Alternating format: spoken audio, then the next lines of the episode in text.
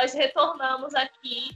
Então, do outro lado do celular para vocês, ou do computador, do que, que vocês estejam usando para ouvir, estou eu, Clary, a Mary e a Maia e a Carol que apareceu e sumiu.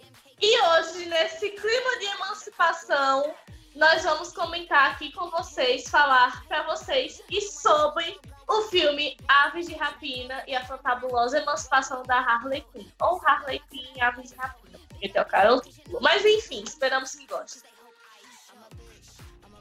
Bom, a gente vai estar tá aí comentando um pouquinho de cada personagem do filme no geral e das nossas impressões. Então, gente, para contar uma história, nós temos que, come que começar do começo. Então vamos começar de quando a mãe, a mãe e o pai da Harley estavam fazendo Fuki Fuki. Não, peraí, foi começo Não, não, demais, voltou, voltou, voltou, voltou demais, voltou demais. Voltei demais, continua no podcast. Meninas é com vocês. E comigo também. Eu achei o filme divertido. A primeiro momento. Eu gostei. Eu me... Sabe quando você assiste um filme pra se sentir bem? Eu me senti bem. Eu me senti assim eu não sei vocês, é porque, tipo, parece que a Clara vai saber o que eu tô falando.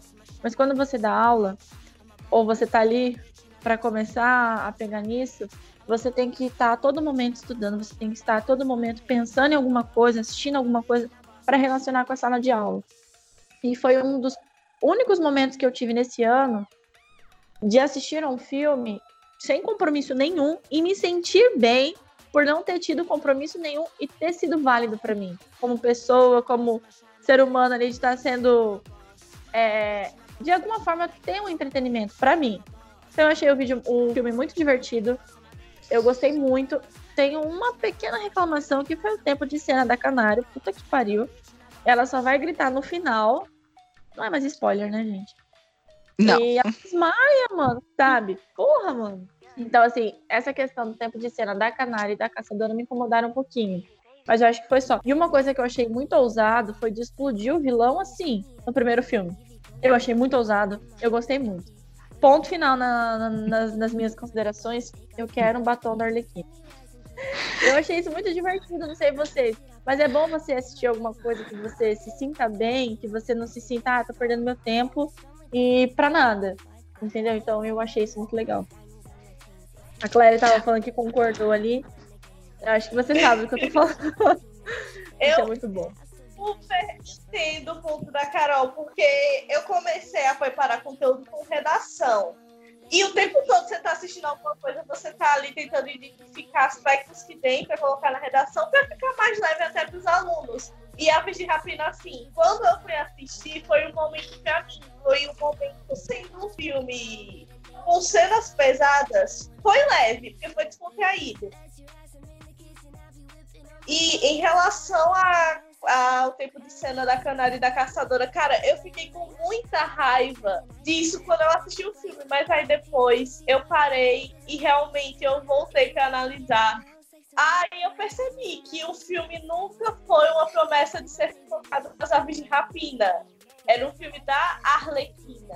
E quando a gente vai assistir isso de novo com essa ideia em mente, não é que você pense, ah, tudo bem, mas assim, desce, facilita um pouco para você digerir toda a ideia. E em relação ao grito da Canário, eu não sei, mas eu achei que ficou adequado deixar o grito do Canário para o final, porque a gente sabe até que nas próprias HQs é, o grito da Canário é uma coisa que ela usa em muito recurso, porque ela já é uma lutadora incrível, que a gente vê ali nas cenas iniciais que ela aparece. E ela deixou literalmente para quando não tinha mais recurso, quando tinha acabado a munição, e foi o momento do grito da Canário que eu achei assim, perfeito. Foi porque ela estava aí há um tempo sem usar o poder dela.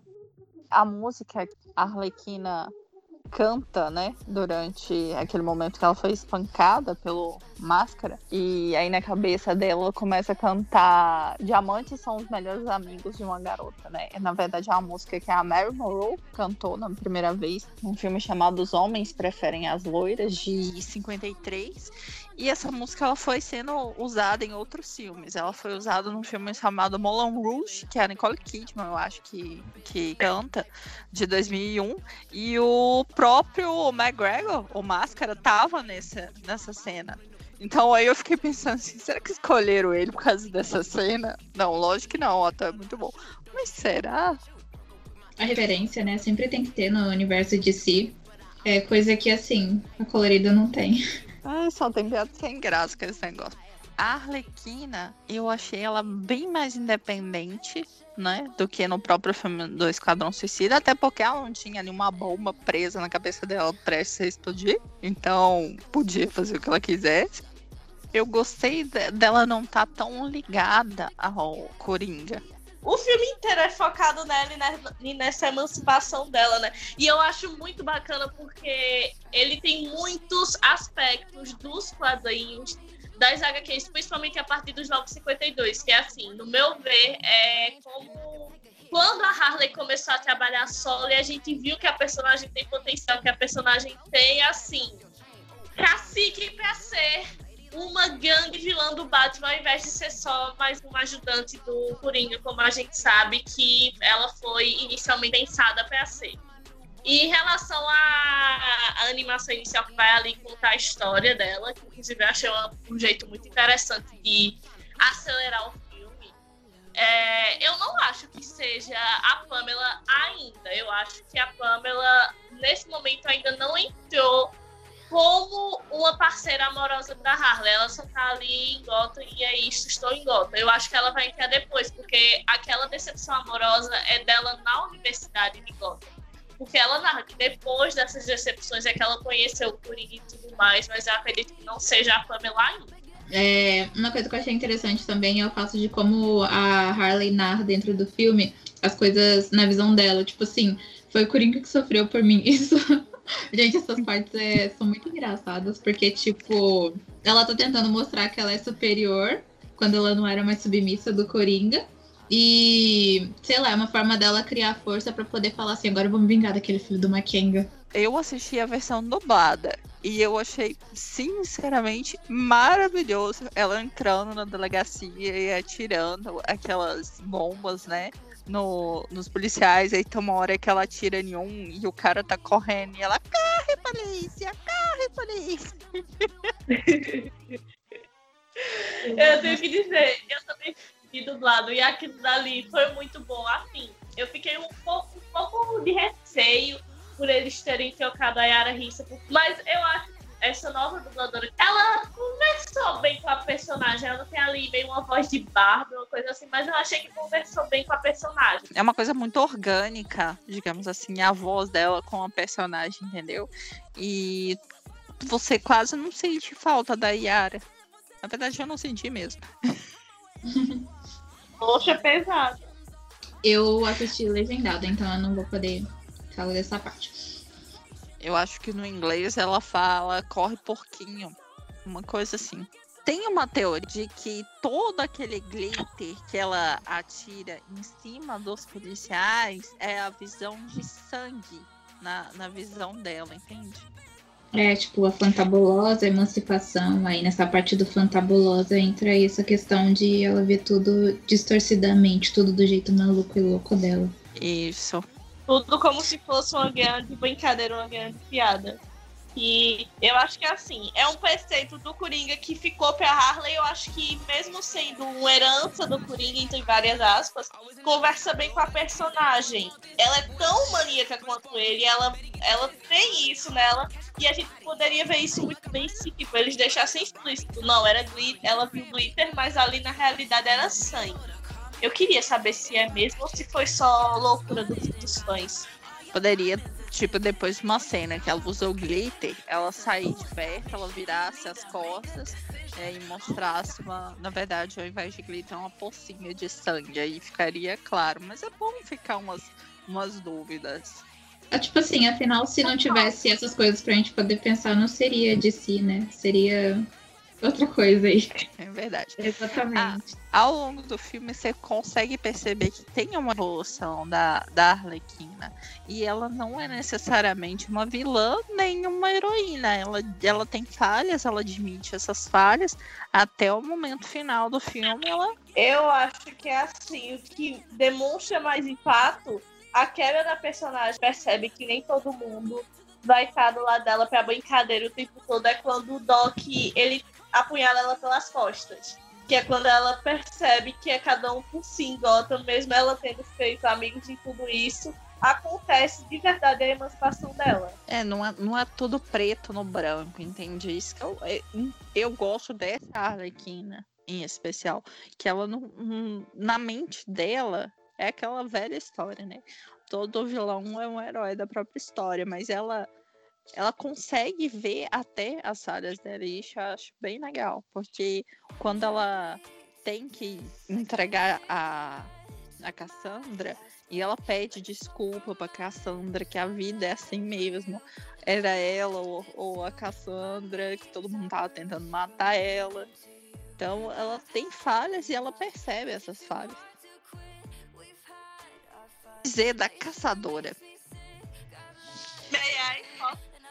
Não, deixa a gente falar primeiro, porque depois você solta o seu verbo. Eu achei maravilhoso o fato deles terem mostrado a origem dela, entende? O assassinato, o massacre da família, que isso nunca foi mostrado em live action, né? E eu achei muito muito bem feito a, a parte dela. Achei meio estranho terem colocado os abusos que ela passou, né, durante o treinamento dela lá na, na Itália mas dá para entender. Agora a gente vai sair aqui, deixar Clara falando sozinha, vai, Clara. Esse é o momento, pode ir. Então, é, que nem a Mary falou, realmente, nunca tinha sido mostrado em nenhum momento a origem da, da caçadora no, nos live actions da vida. É, a versão de Aves de Rapina teve algumas alterações, mas a, tirando uma que eu realmente senti falta, o restante deu para fluir e a gente entende que é a forma como conversa com a história. A mudança que eu, que eu senti muita falta foi, ao invés de ter sido o primo dela, a família do Sal, que é, treinou ela na Itália, foi a família do assassino que ajudou a coisa toda a acontecer, a morte dos pais dela acontecer. Porém, vamos relevar, eu entendo isso, que era tinha que conversar com o filme essa parte. É, de seguida, eu quero fazer uma ressalva aqui para um momento que foi incrível, que é aquele corte de cena dela treinando na Itália. E ela virou de fato uma puta máquina de matar. Aquela cena toda é muito boa, é muito a referência às HQs do ano 1 da Caçadora. Assassina da Você sabe quem Porém, eu sou a caçadora, assassina da besta, assassina da besta, assassina da besta, a caçadora. Não, é assassina da besta. e assim, vou pular aqui para o final para eu ressaltar logo essa outra parte muito boa da caçadora que teve no filme, antes de eu falar da parte que eu não gostei. Em dois momentos do final do filme, na verdade, a caçadora foi uma personagem impecável Primeiro é quando ela desce naquele tobogã e espera o cara, monta no cara, desce no tobogã esfaqueando o cara. Genial! Não tem outra palavra que não seja genial para esse momento. A outra cena que eu queria destacar foi o momento em que ela literalmente engatilhou a baléstia, a besta, dá no mesmo. E saiu no brinquedo, pulando na. Acho que é da Leroy Língua, né? Dos palhaços. Saiu pulando de língua, atirando e chutando todo mundo. Meu do céu, é pra isso que eu vim ao cinema. Esse é o motivo. E essa última cena que eu achei assim, foi. compôs ali as três melhores participações da caçadora. Foi quando ela entrega o carrinho de brinquedo que ela deu para ela para a Cassandra, para garantir ali que tudo ia terminar bem no final ainda ia dar certo. Eu não sei, aquele momento me tocou de um jeito que eu, eu fiquei chorosa no cinema. É soco voando pra tudo quanto é lado e eu querendo chorar. Mas assim, foi lindo. A participação dela foi linda, só teve um porém, que é o que eu vou falar aqui agora. Ela teve pouquíssimo tempo de tela. E eu entendo que o filme era da Arlequina, mas eu tô compartilhando com vocês essa minha frustração aqui enquanto fã da Caçadora, que ela podia ter tido mais uns 10 minutinhos aí de cena, ia ser tão lindo, mas tudo bem. Fica pro filme das aves de rapina, focado nas aves de rapina de verdade. Eu achei bem legal também o final, eu acho que o uniforme dela muda, né? Fica mais fiel ao, ao, ao do, das HQs. É igual. No começo, tipo assim, eu achei. Ah, eu não sei, eu achei as expressões da, da atriz muito congeladas. Tipo, isso me incomodou um pouquinho, mas no começo do filme. Mas depois, com o desenvolvimento. Meu Deus, essa caçadora tá muito foda, principalmente nas cenas de ação, velho. Todas as cenas de ação que ela fazia, eu ficava, caramba, essa é a Ramona que eu conheço. Velho, adorei. Nossa, oh, ficou muito perfeito tipo, mostrou o quanto ela é imponente, most, é, mostrou ou, exatamente a, o começo da história dela, tipo, nem nada tinha mostrado isso antes, nem mesmo os desenhos que a gente assistia, e tipo, ficava uma coisa meio vaga sobre quem era caçador, o que, que ela fazia, e eu acho que essa resolução no filme das aves de rapina ficou, ficou maravilhosa. Lógico que faltou, né, porque como a Clary disse, eu queria que tivesse mais um pouco de tempo de tela da caçadora, mas só de já ter introduzido um pouco da história dela para as pessoas conhecerem, como iniciou, é, já foi maravilhoso. Então, essa, no, essa nossa reclamação de tempo de tela vai acontecer nos próximos personagens que a gente for falar também. Mas a gente as reclama porque a gente gostaria de ver mais, porque a gente gosta dos personagens. Não é que ao pouco tempo de tela afetou o filme, entende?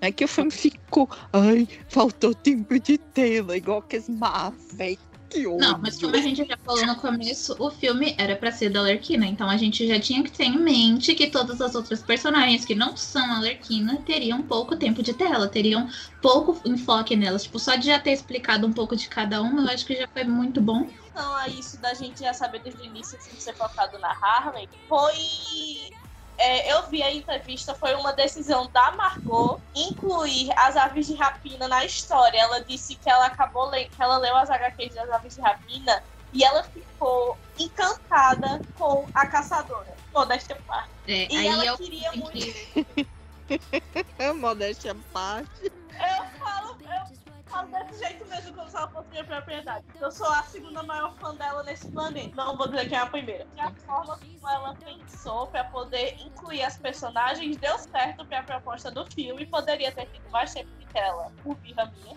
Ela foi a caçadora. Mas serviu ao propósito do filme. Até porque se a caçadora não tivesse ali é, agindo pelas sombras, só pra matar os assassinos, no final a gente não ia ter aquele fe- fecho do ciclo que era estar atrás do assassino da besta da René e vários outros aspectos que precisavam que a caçadora agisse nas sombras para acontecer. Vamos falar da Canário? Ah, Eu queria fazer uma consideração sobre a Canário, era o seguinte. Me disseram que a caçadora jamais se prestaria ao papel de ser ajudante de vilã.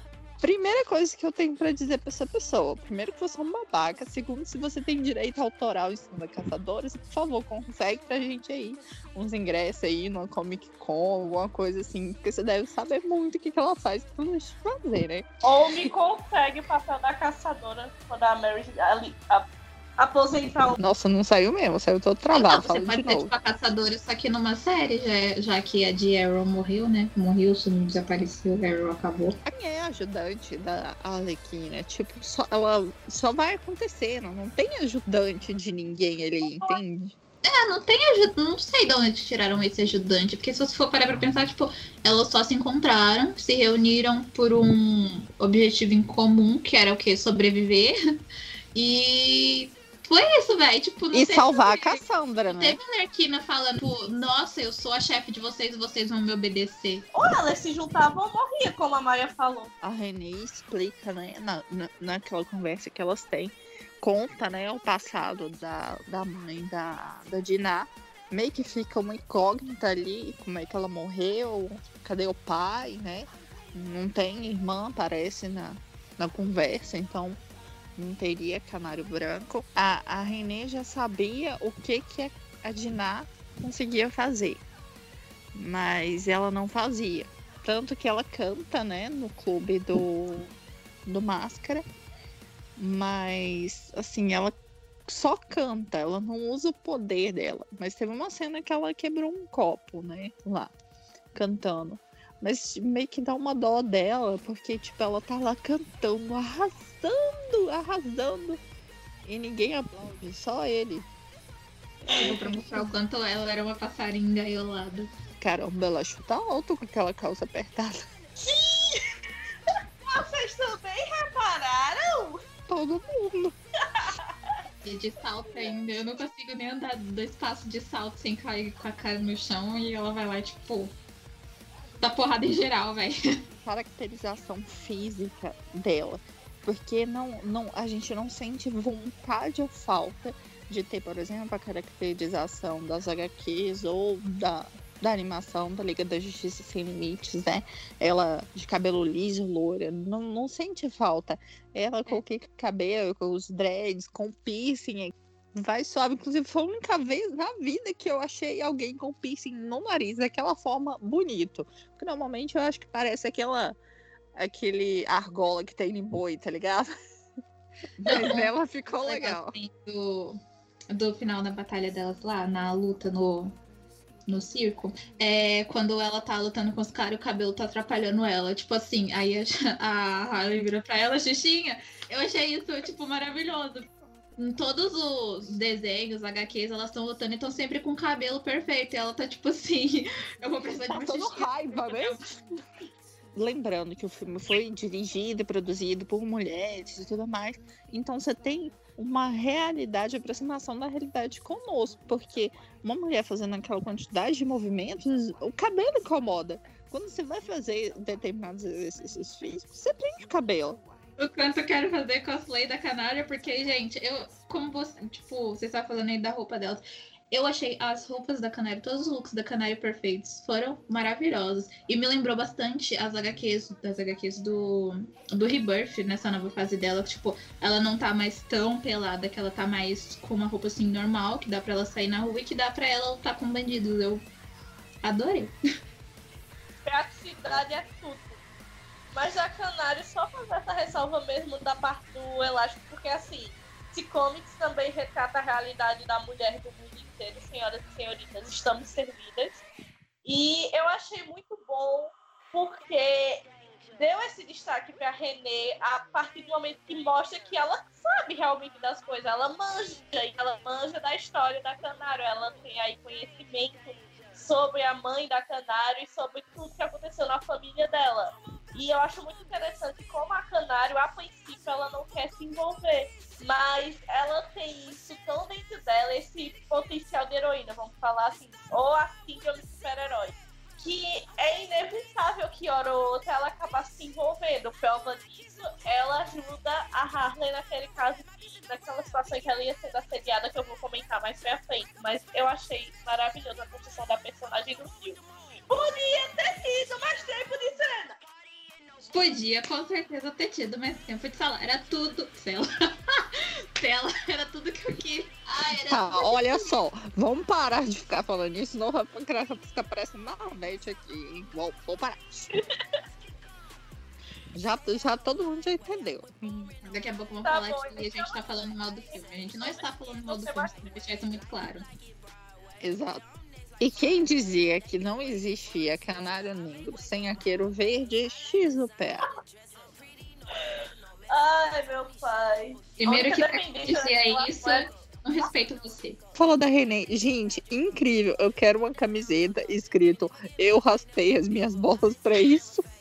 E tem vender na loja da DC, que eu vou comprar. Na hora que ela aparece com aquela blusa, meu Deus do céu. Ela é uma personagem que quase ninguém conhece fora do público que realmente é fã de quadrinho. Que ela não é uma personagem que já tenha sido muito explorada, né? Ela, é, em termos de HQs, ela já, foi questão também, né? Ela esteve em treinamento pelo questão. Então ela é uma heroína, ela é importante. E ela, no filme também, ela é bem importante. Pô, sacanagem ela ter resolvido o maior caso da vida dela e o ex-parceiro levou os créditos. Aí no final do filme, ela tá lá ajudando, né? Resolver o caso, né? Entre aspas, ela e a- as moças estão lá para os bandidos. E o cara vai lá e prende os bandidos e recebe o crédito. Aí o que ela faz? Tô saindo da polícia. Na hora que ela é suspensa, que ela entrega o distintivo de arma, a Arlequina falando assim, não, todo mundo que já viu o filme policial sabe que agora que o policial resolve as coisas. Porque nenhum policial resolve as coisas antes de ser suspenso. Verdade. Exatamente. Em relação a Renê, eu também li muito pouco dela. Um salve aí pra Milena que me ajudou a conhecer mais da personagem, mas enfim, foco não é esse. Ela tem uma participação muito importante nas HQs, principalmente no arco de 52 semanas, e é onde a gente consegue ver um pouquinho mais da personagem. Quando você olha e olha pro filme, você quer. É, eu não sei nem a palavra, porque ficou muito bom. A atriz, ela retratou muito bem a personagem, e assim, mesmo não tendo sido focado tanto na origem dela, como assim, a gente viu a origem das outras, não viu tão bem a origem dela, é, deram pinceladas muito boas revestidas de humor sobre o problema dela com o alcoolismo e essa questão aí na polícia. Ela sempre ser subestimada, mesmo tendo resolvido grandes casos. Na, no primeiro retrato, mas tem mais casos que ela resolveu e não levou crédito. E assim, é uma personagem que ela tem uma carga e uma bagagem aí nas HQs muito boa que daria para explorar num próximo filme. A participação dela no filme foi muito boa para apresentar a personagem pro público. A gente conheceu mais dela e ficou querendo conhecer mais ainda. Eu acho genial como ela sabe de tudo e tem poder para articular tudo, porque ela tá ali em contato com quase todas as personagens. A relação dela com a Canário ficou muito bem colocada para o filme. E ela não podia ter matado o sanduíche da raça. Tô revoltada. Eu achei bem genial a, a cena em que estão ali desvendando aquele assassinato dos mafiosos, né? E, e tem aquela. como se fosse uma reconstituição. Eu achei esse recurso de, de contar a história muito interessante dela saber o que, que aconteceu, mas ao mesmo tempo mostrar a cena de fato acontecendo, né?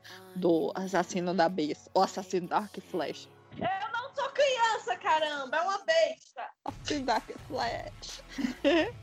ah, é, eu não conhecia muito da Renée no, nas HQs, eu não sabia quase nada dela. Tipo assim, e na visão que eu tinha de algumas páginas, porque, sei lá, acho que umas três páginas que eu li dela, eu sempre achei ela mais tipo, tipo mais parecida com a Big Barda do que com a René do filme que a gente viu. No filme eu achei, tipo, ela mais mãe, mais, sei lá, mais cautelosa. Colocaram a idade da atriz condizendo com a idade da personagem ao falar que ela sempre dizia frases de efeitos de filmes policiais dos anos passados, tá ligado? Frases de efeitos. É perfeito, me alguém lembra isso. Tipo, nossa, por que, que ela fala como um policial dos anos 80? Parece que saiu do filme Sessão da Tarde, caramba. Mas foi legal conhecer, tipo assim, de todos os personagens que, que são mais desconhecidos, ela e a próxima que a gente vai falar são os, os, os que melhor foram colocados em tela para o público conhecer. E o próximo personagem que a gente vai falar é Cassandra Kane. Sobre a gente falar da Cassandra Kane, foi aí que eu senti falta da Bárbara Gordon. Mas ok, a gente vai falar da Cassandra Kane. Porque uma, uma das coisas que mais me incomodou no fato da Cassandra estar tá dentro do filme é por ela não ser a assassina que eu sou acostumada com ela sendo a assassina super. Ai, velho, como é que você fala? Mortal. Ah, é foda, mortal, isso. É tipo assim, se brincar, ela ali é mais experiente em lutas que a própria Canário. E não tinha muito disso dela, era só uma criancinha que tava todo mundo atrás porque Queria A Cassandra Kane das HQs, ela não fala. Ela é filha da Shiva. É abordada nas, na, na, nas HQs, ela entra para o universo nosso de conhecimento quando ela entra para Bate-Família. Então, ela é uma das poucas pessoas que conseguem lutar de igual para igual com o Batman, né? Em termos de perícias em artes marciais, então ela é muito foda. E ela é uma personagem, teoricamente, que não roubaria, entende? Mataria, ok, mas roubaria não. Então, meio que essa é a única personagem no filme inteiro, para mim, que não foi fiel. Nem, Nem um pouco. Mas não é a Cassandra Cain. É, realmente, vocês iam destacar porque incomodou, mas depois eu não, é pelo desenvolvimento da história. E tá divertido. Agora, pensa aqui comigo, pensa aqui comigo. No filme das aves de rapina, o que acontecesse fosse o seguinte: a Harley não consegue mais com a Cassandra, por algum motivo não tá mais dando certo. Aí a Cassandra meio que é entregue ao Batman. Não sei se a Harley. Acho que a Harley não faria isso, mas de alguma forma ia bolar alguma coisa no roteiro. Que ela ia para os cuidados do Batman. Talvez Assistência social, talvez. É, Aí o Batman ia deixar ela com a Bárbara, que nesse momento já tinha acontecido os eventos de piada mortal, tava de cadeira de rodas, treinaria a personagem que ia virar uma Batgirl. Aí nesse meio daí, ela ia andar muito com as artes de rapina, porém também ia ter a possibilidade dela querer saber mais sobre os pais verdadeiros dela, porque a gente viu no filme ela falando de lá adotivo em lá adotivo, e no filme a gente poderia ver ela querendo ir atrás de quem são os pais verdadeiros dela. Nisso ela some por um tempo e volta sem falar. Na história da Cassandra mesmo, ela para de falar depois que ela mata pela primeira vez. Ela estava sendo treinada lá, dos assassinos da Liga das Sombras e tudo mais, desde sempre. Tarará, tarará, tarará. E aí a mãe dela, num dos treinamentos, faz ela matar alguém. Entendeu? E aí ela já fica sem fala. Então, ela só volta a falar quando ela tá já com, com a Bate-Família. Que é o uniforme dela, se eu não me engano, é, ele é todo preto, né? Normalmente ele é todo preto. E o símbolo só de morcego dela é que tem um, um contorno em amarelo. Dourado. É, amarelo, dourado e tal. Então, tipo assim, a, a, mesmo que acontecesse que você, que você deu a ideia, ainda assim não seria, eu acho, que a Cassandra. Entende? Daria para aproximar um pouco mais, mas não muito. Fico eu feliz que assim... ele não teve que ter a Batgirl e eu não queria a Batgirl no filme. É isso, pronto. ah, Sim, eu, eu tenho assim, ciúmes da minha personagem preferida. Seria uma boa saída para retomar a personagem quase parecida com a das HQs. Mas ainda assim não ia estar tá bom. Primeiro parecia que tava bom. Depois tava deu uma melhorada. Depois parece que piorou. Tipo, isso é bom porque se a gente for parar pra ver, a Alerquina, ela não surgiu das HQs primeiro, né? Vamos combinar que ela veio primeiro por causa das animações, depois que ela foi pras HQs e agora que, que tipo, ela ficou nas HQs e também tá na, na mídia, desenhos, isso aí. Aí, tipo, fazer essa modificação também com a Cassandra foi bom porque, tipo, não apega a uma origem só de um personagem. Tipo, são várias terras. Aquela coisa de se fazer várias terras diferentes, cada uma pode ter uma origem diferente. Multiverso, sabe? né? Multiverso, Multiverso, cara. Exatamente, dá pra você mudar tudo aí, ó. Eu, em particular, e vocês foram apegados pelo tempo de tela dos outros personagens, eu não me importei tanto. Mas em particular, com a Cassandra eu me importei entende? Porque foi uma coisa completamente diferente do que, que eu esperava. Mas nos trailers já dava para sacar que ela ia falar.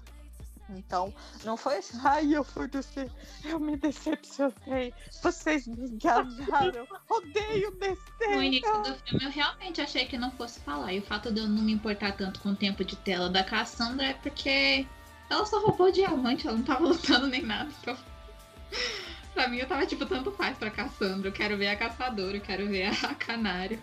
Ela é importante no filme porque ela liga todo mundo.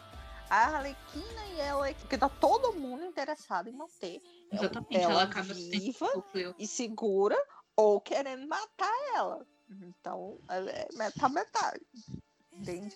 A, a existência dela ali é importante. E eu acho que o fato de se ela não falasse, eu, eu, eu, não sei se importaria tanto. Na verdade, eu acho que teria sido até mais legal se ela não falasse. Na hora que o Máscara Negra esfola a cara daquele carinha lá que eu esqueci o nome. O chinês lá, o oriental Isso, lá. Eu pensei, nossa, vai ter alguma ligação com a Cassandra aí. E eu pensei, tipo, não sei. Naquele momento, eu não lembro mais ou menos em que foi, em que parte que foi, mas é, eu pensei que quando eu vi, antes de ver o filme, eu li só partes aleatórias. Aí eu achei que naquele momento seria alguma coisa que teria a ver com a Cassandra e com ela não falar, mas aí depois eu vi que a Cassandra falava, eu tô assim, tá, não era isso.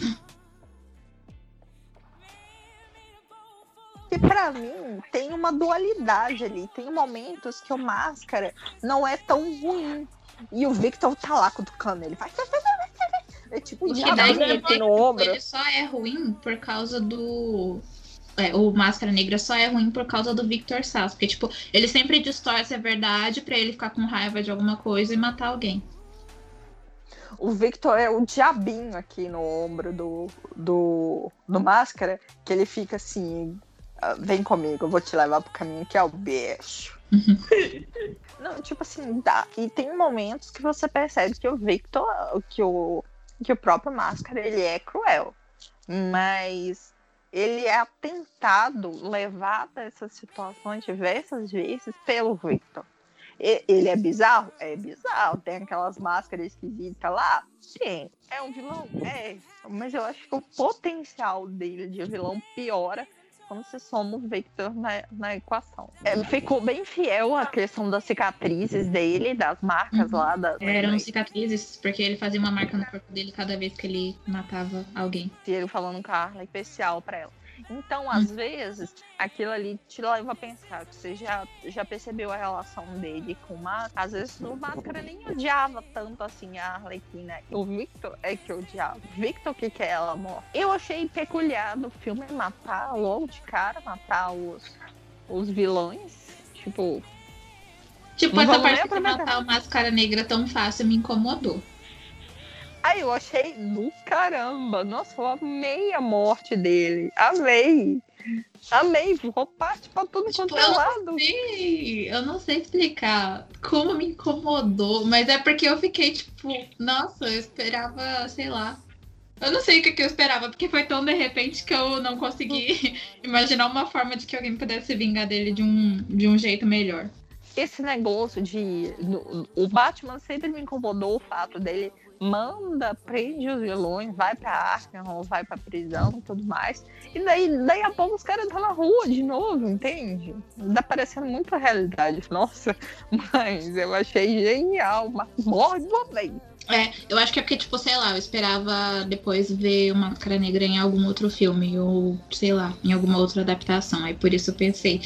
Matar ele assim tão de cara me incomodou pelo fato de que significa que eu não vou ver ele em alguma outra, em alguma outra coisa, em algum. Sei lá, como ele sendo vilão de alguma outra história.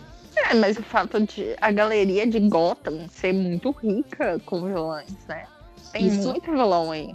Tem muita coisa pra ser explorada aí. Tipo assim, no filme, o Máscara Negra é gay, né? Não sei se ele é gay nas HQs, porque eu não lembro de muitas histórias dele, a não ser do Batman vs Máscara Negra. Mas ok. É, essa, tipo, ficou tão, tão explícito, mas ficou tão legal ao mesmo tempo que eu fiquei tipo, é, ai não, perfeito! Tipo, o modo como ele falava das decorações da casa dele lá, que eram super sinistras, é, o cuidado que ele tinha mais ou menos com a canário. Ah, não sei explicar, mas eu adorei. O, o jeito como Máscara Negra foi constituído naquele filme, foi feito naquele filme, foi maravilhoso. Que é algo que eu vi muita gente reclamando, né? Pau no cu. Exatamente, pau no cu de todo mundo, porque o Máscara Negra foi a melhor adaptação que teve ali. Não, só é, ressalta do que vocês falaram aí mesmo. Eu achei genial, assim, uma cena em específico que é- antecede um pouquinho a performance da Harley, que é a Harley analisando o Máscara Negra. E ela faz muito rápido, e ele com a cara muito de é verdade, mas você não precisa falar porque é verdade. E eu achei assim que essa análise dela demonstrou o quanto o personagem era ali dependente de todo mundo que fizesse sempre o que ele estava mandando, porque ele queria mandar em Gotham e tudo isso. E eu achei muito bom, porque enquanto Gotham estava acontecendo, ele estava se articulando no mundo do crime e ninguém estava dando bola. Até o final, quando a gente percebe que a coisa fica séria mesmo. Aí você falou da, da Harley analisando, falando de por que cada pessoa estava atrás dela. Então, na hora que chegou na parte do, do máscara, ela, tipo, passa é, ela falando que tem, existem várias possibilidades. Aí ela chama ele de Romy, o negócio vai piscando tão rápido que você não consegue nem prestar atenção de tanta coisa que é. A patinadora foi porque ela quebrou o nariz. E na hora que chega o cara enorme e falando com ela assim, finalmente, eu te achei, não sei o quê, vou poder me vingar. Aí ela vira pra ele, o que, que eu fiz com você? Aí ele vira pra ela, olha pra minha cara! E a cara dele toda tatuada lá. Aí ela vira, mas não foi eu que fiz isso. Mas você incentivou. Eu, nossa, eu amei isso, velho. Um dos person melhores personagens de bicho que poderia ter no filme é a hiena Bruce. A Bruce. Ah, ela é perfeita, eu quero uma hiena. Um castor vestido de bailarina, empalhado. Ela fosse ter duas hienas no filme, e depois eu vi que ela tinha uma só e eu fiquei, tá. Mas nossa, ficou perfeito. Não, o motivo de ter só um é porque o orçamento não deu. A Margot, ela queria, de fato, duas hienas de verdade. Ela não conseguiu, tiveram que usar o cachorro. Mas ela queria a hiena, ela queria gravar com a hiena. Vamos gravar com a hiena, vamos. Não, não, não vamos, não vamos. Então, aí voltando é. àquela parte que a gente ia falar cá no, no, no início de universo onde o filme se insere. O filme é é, ele faz parte do DCU, enquanto ele faz parte também do mesmo universo que Esquadrão Suicida. Em vários momentos de flashback, mostra a cena do filme Esquadrão Suicida. E quando ela tá na delegacia, que ela foi atrás da Cassandra, que ela vira, aí tem o pôster do Capitão Boomerang, ela sabe, conhece esse cara. Nossa, as cenas de luta ficaram muito boas aquela dela dentro da delegacia lutando com os caras lá, é, antes dela pegar a Cassandra e sair. Nossa, eu achei genial. Ela, tipo, com os. Como é que é o nome daqueles negócios? que joga água. água. Splinter. Isso. Nossa, eu achei. Eu achei maravilhosa aquela cena dela brigando com eles. Tipo assim, todas as cenas do filme foram elas mesmas que fizeram, não foi tipo, não usaram dubladores. Dubladores. Dublês. Dublês. Dubladores usaram. Quase não apareceu. Então, vamos lá. Tem muita foto do, no perfil da Junia, que fez a Canário Negro, com as, dubl as dublês. Eu acho a coisa mais fofa. É, as dubladoras. Dubladoras. As dubladoras. Eu achei bem legal o uso do, de, de recursos também dos outros filmes, é, tanto na, nas armas da, da Arlequina também. O uso do, do taco de, de beisebol, do, da roupa dela do filme Esquadrão Suicida, da roupa dela clássica. Tem a roupa clássica lá de novo que a Renée usa. Enfim, de modo geral, um ótimo filme. Eu gostei, eu gostei muito do filme. Eu achei bastante interessante a forma que, o rote... que os roteiristas desenvolveram a narrativa, porque eu nunca tinha visto um filme de super-herói nesse modelo de narrativa e eu gostei muito. Foi uma inovação que, assim, para quem talvez não conhecesse a personagem, talvez, achasse complicado. Eu achei genial. Vai e volta, não, contei do jeito errado. Volta aqui um pouquinho, tem que mostrar isso aqui que aconteceu. É muito como a cabeça da Harley funciona. Eu achei muito bom. Então, gente, nosso podcast foi esse. A gente sumiu por um tempo. Vamos continuar sumindo algum tempo, voltando outro tempo. Só que nem que é isolamento social, quarentena, salvar o mundo, coisas assim são um pouco complicadas. Agradecer o apoio de vocês por terem escutado a gente até aqui. Visitem o nosso blog, é, qgdasamazonas.blogspot.com.br e que bom que vocês ainda estão aí até agora. E por isso eu quero dar a vocês uma coisa muito especial, que é dizer para vocês uma coisa muito importante. Vocês sabiam que o Batman